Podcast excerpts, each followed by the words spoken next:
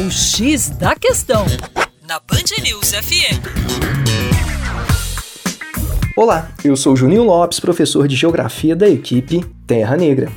Angela Merkel, a chanceler da Alemanha, passa por um período de baixa popularidade no seu país. A questão demográfica é uma das razões para a rejeição de uma parte da população alemã.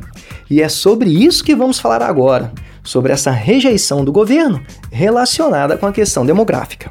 Angela Merkel pressionou seus parceiros da União Europeia para aceitarem um sistema de cotas pelo qual cada país teria que receber um número determinado de refugiados, oriundos da África e também do Oriente Médio. O próprio Estado alemão se interessa pelos migrantes e recebeu vários fato justificado pela baixa taxa de natalidade do país e a dificuldade de repor a mão de obra adulta.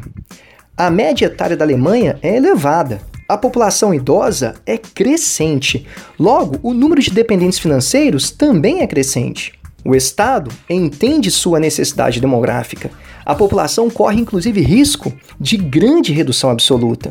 No entanto, vários cidadãos alemães associam a figura do migrante ao possível desemprego. Associam também a sobrecarga do serviço público e do sistema de benefícios que existe no país.